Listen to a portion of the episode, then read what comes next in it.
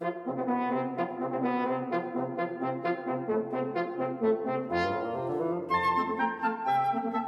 始喽，开始喽！嗯，前几天在逛家具大卖场的时候，看到有一个家庭，有一几个小朋友在那边打闹，就在这些货架走道之间，就在我面前呢，我就看到一个小女生，她稍微捏了一下年纪比她小一点的小朋友的耳朵，那小朋友就开始有点哭闹。那开始哭的时候呢，这个大一点的。始作俑者就跑去找长辈，然后指着小朋友在说话。这一幕画面呢，就勾起了我儿童时期的回忆。这个回忆是大概在小学三四年级的时候吧。那个暑假，亲戚的小朋友们都还会玩在一起那个时期。然后那时候我就看着我的侄女，他应该比我小了，大概有三四岁吧。哦，那个时候，但是呢，还有一个侄子，也就是他弟弟。年纪都比我们小更多，那你也知道，我们小朋友在玩游戏的时候呢，有时候面对年纪更小的小朋友，会有点想要排挤他，因为有时候玩一些游戏规则他听不懂啊，他比较欢嘛，就玩不起来。就所以你不要说小朋友都很和乐哦，其实在那个圈子里面也是很严格的。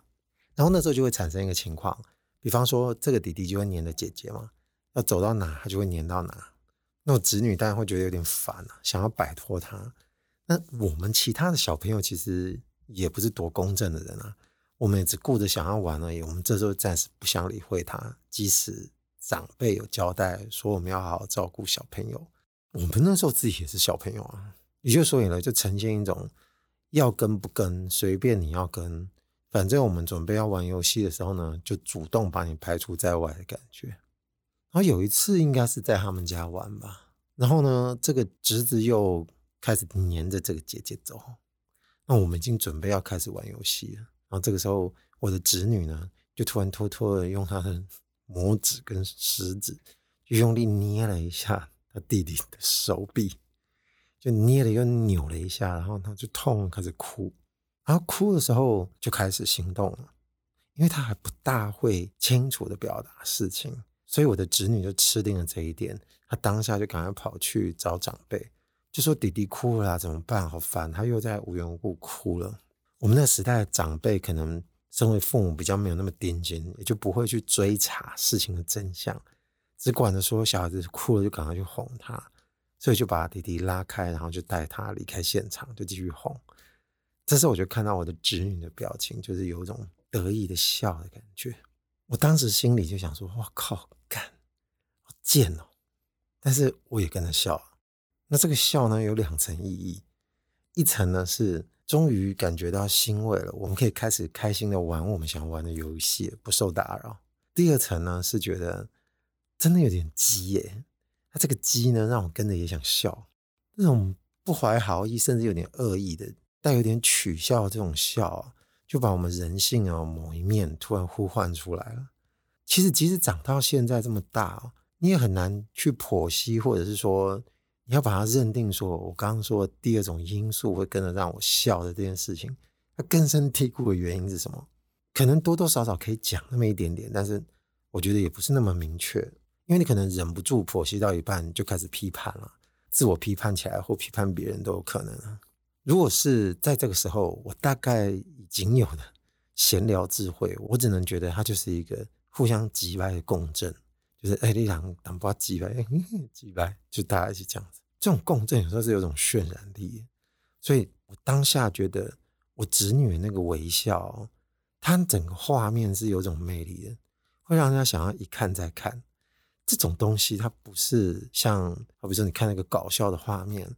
因为剧情的铺陈或什么的，当然这个东西肯定要有前后文了嘛。如果我们今天不知道他捏了他弟弟一把，然后让他哭在运作这件事情，你就不知道他的卑鄙，所以让你会跟着觉得这个卑鄙，让你想跟着笑。但如果这个说明没有办法让你特别脑海里面有画面的话呢，那我可以提供另外一个大家可能多少都看过的一个影片。大家不知道还有没有对于一年前啊，差不多就在二零二零年十月多的时候，有一个网络上疯传的影片。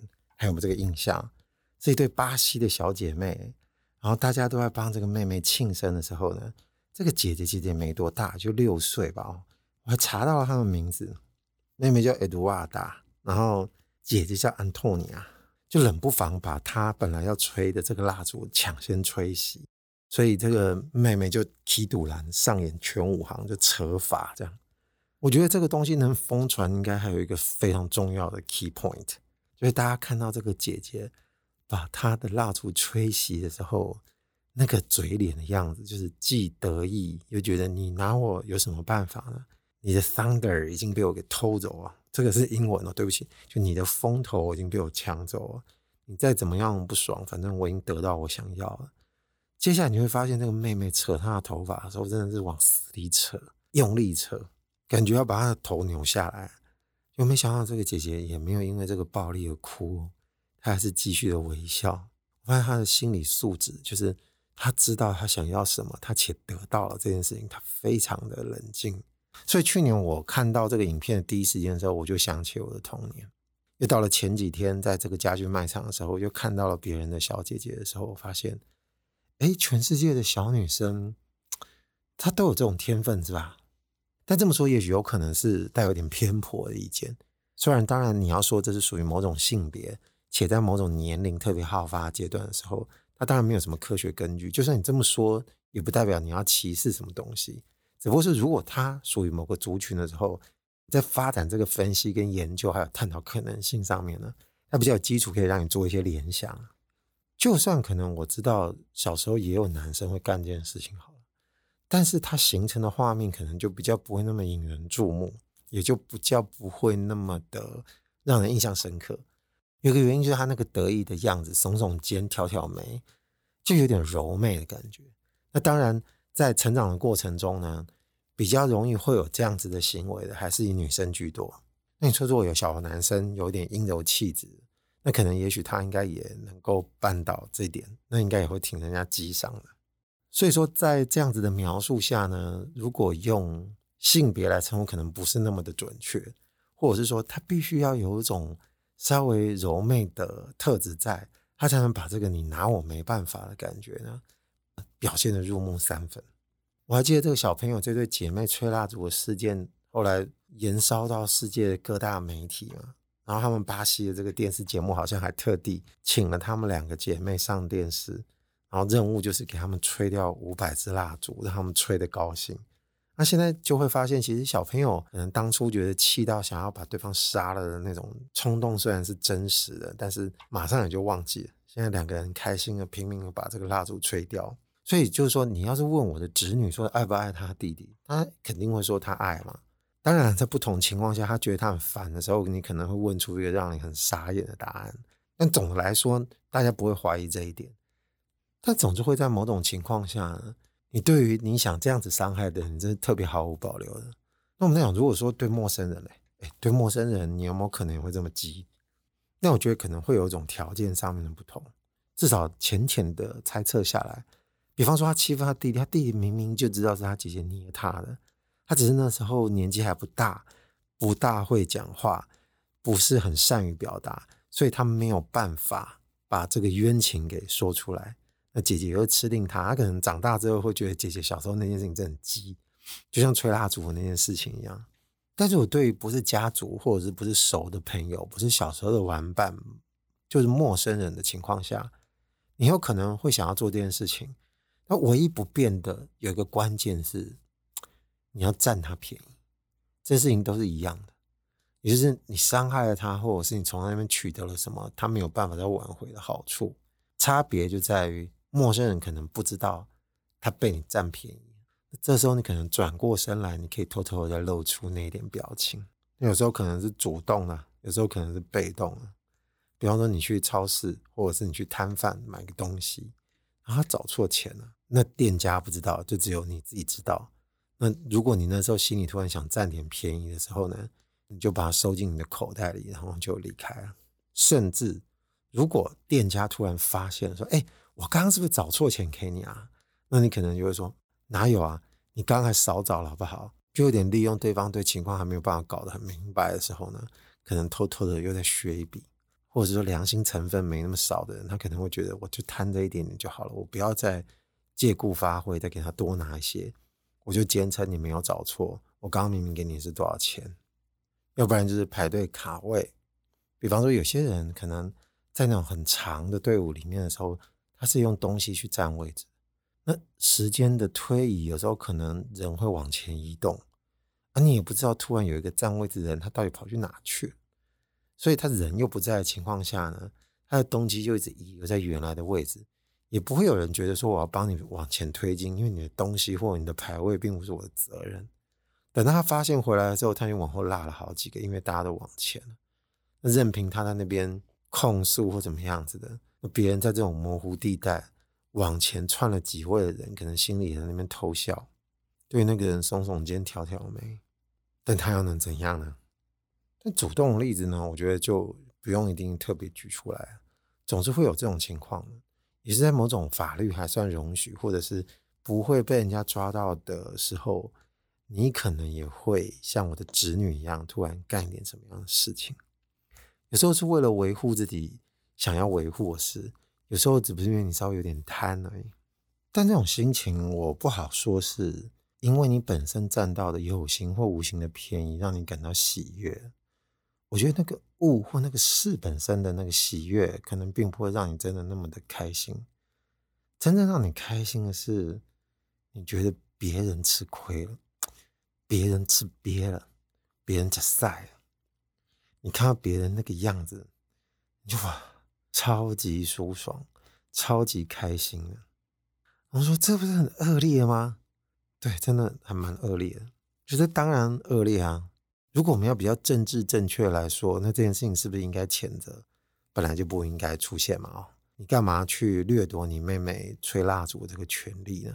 弟弟死黏着你，那你不想让他玩，你也得想尽办法让他融入我们的团队里面，要不然就是用别的方式让他不要来打扰你的游戏。可是想想你这些怎么可能？因为你人不会永远无时不刻都有大智慧，尤其是小朋友的时候呢，就没办法。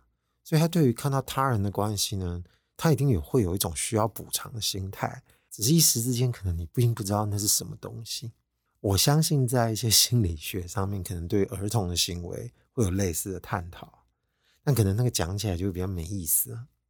因为如果你不讲儿童，你讲的只不过是希望看到别人的这种因为你而造成的不幸而感到愉悦的事情，那长大都会有啊。你看，我刚刚说你在商店找钱，不也是吗？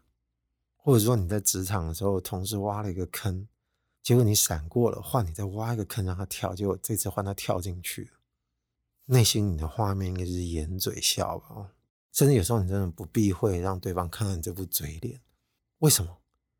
因为这个时候其实是有个堆叠层次的。别让他讲哎，如果你一开始只是笑，他看到了没什么反应，其实你会有点冷却。但是通常呢，不意外，对方看到那个嘴脸的时候，他会牙开，冲过去把你揍死。这个时候，你看到他气愤那个样子，你一定会觉得哇，天哪，我真的开心到飞上天了。就这个时候，我真的是不枉入地狱啊！因为这个时候，我现在已经飞到天堂去了。我在网络上有看到一个《儒林外史》，好像是第十二回，有一个无名氏写的。他那个故事叫做《李师师外传》，当然他想的就是一个喜笑自得的样子。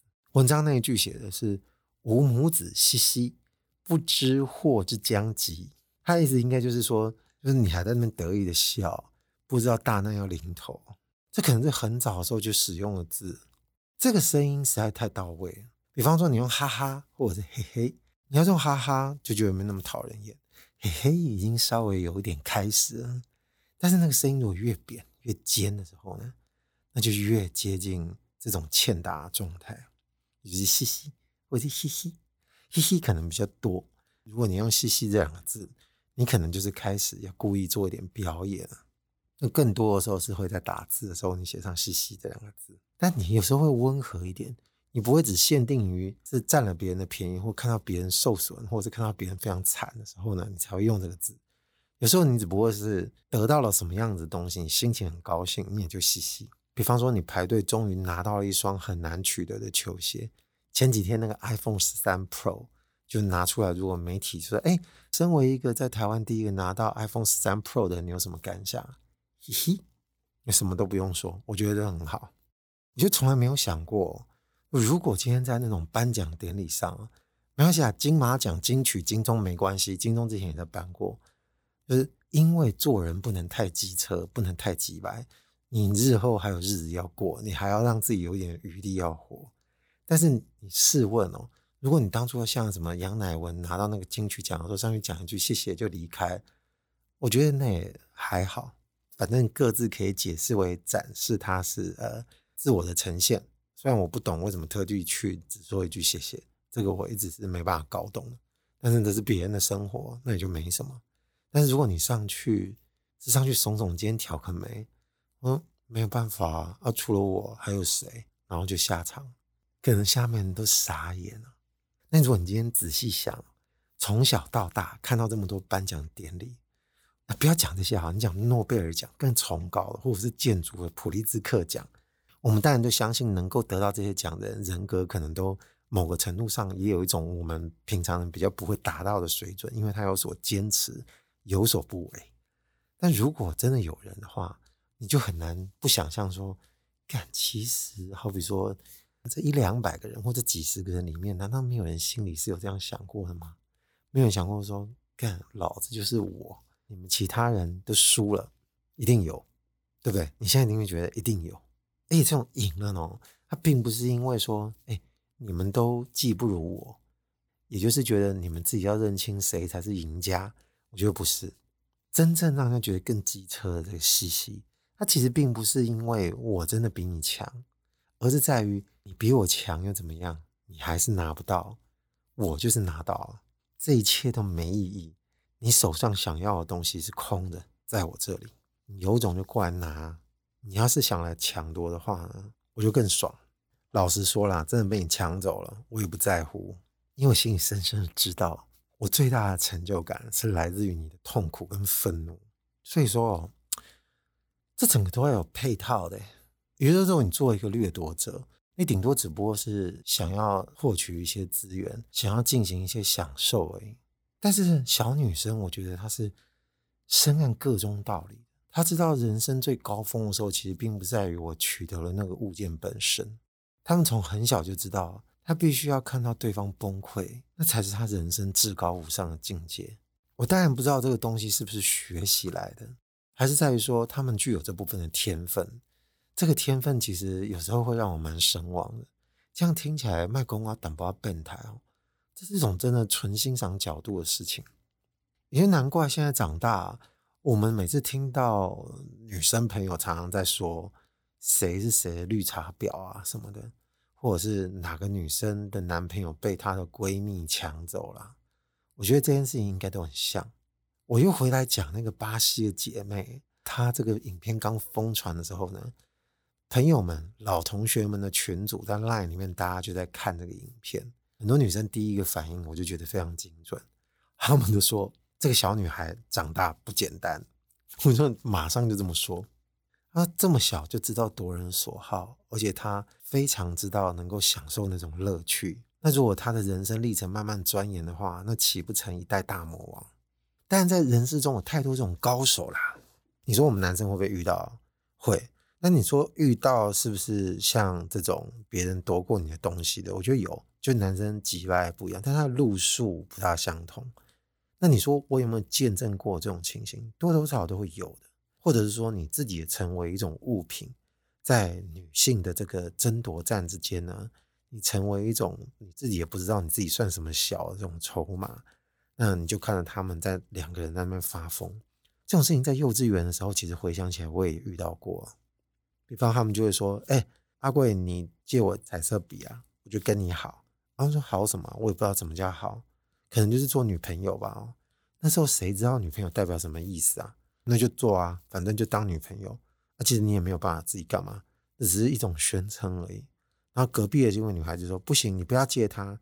你要是借她的话，我就不当你女朋友。可是你借我，我就做你的女朋友，我就跟你好。”左右两边都说要跟你好。其实我知道他们对于我或者对于我的比一点都不关心，他们只是希望对方没有而已。但小时候愚蠢的我，还曾经在那种怎么办啊？大家都想要我。我觉得我好 popular，这个 popular 的感觉让我没有办法看清这个事实。好吧，那我们讲回我们大家都已经长大的这些社会大人的世界里面，这种人你遇到了，你当然是要敬而远之啊，这还是一个不变的道理。欣赏这种画面，欣赏这种机车的事情归欣赏，但是你真的遇到的时候，这个痛苦当然也不是开玩笑的。等到哪一天换你受损了，你就知道恨得牙痒痒是你的时候，这种恨意有多气。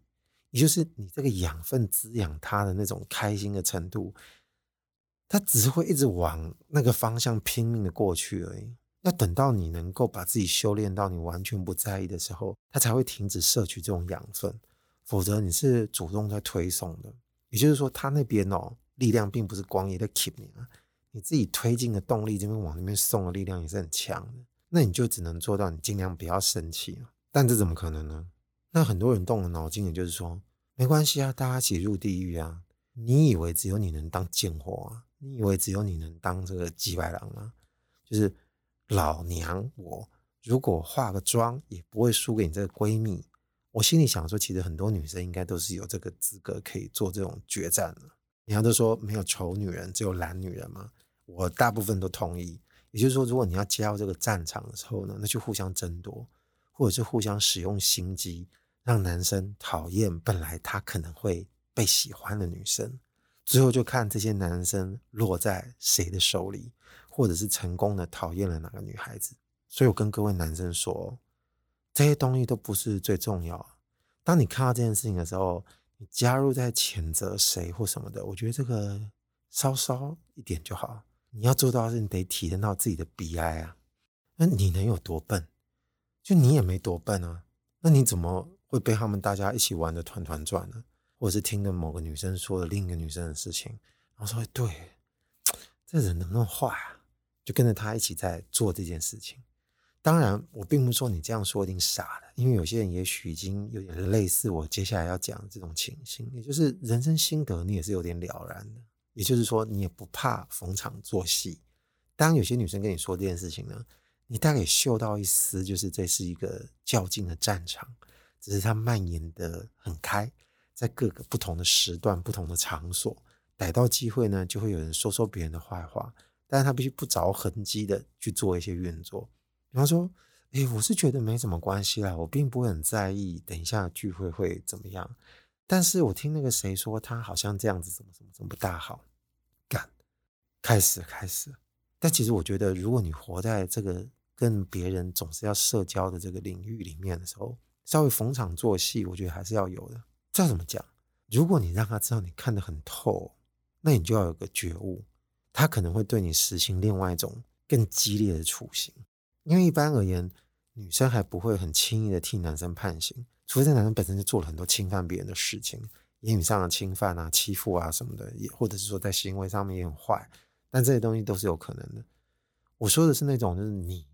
被人家发现，其实你看穿了这些女孩子的心思，这绝对不会是件好事。我奉劝大家还是稍微愚昧一点。大家觉得说啊，对了，空空那些安内，这个东西并不难的。就像我现在在 Podcast 里面把这件事情稍微讲了，也不代表我离开这个录音室之后，开始听到女生朋友在讲的一些事情的时候，我就可以脑袋多清明。这个开关也不是说我自己能够打开就打开了。